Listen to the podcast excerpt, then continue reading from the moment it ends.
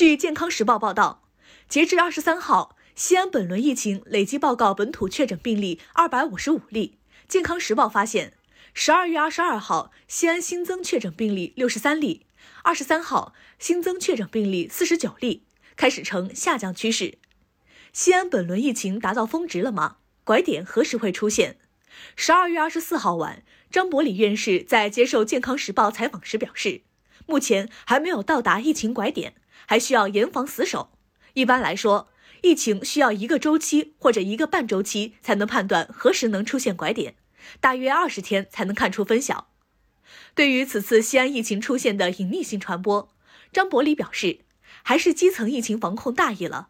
本轮西安疫情的主要传播者病例二号，因一直没有症状，所以发现较晚，但是其活动范围较大，导致多人感染。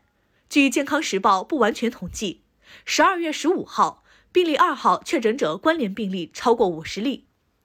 提到本轮西安疫情何时结束，张伯礼院士告诉健康时报，西安疫情肯定能够阻断的，目前还需要坚持防护。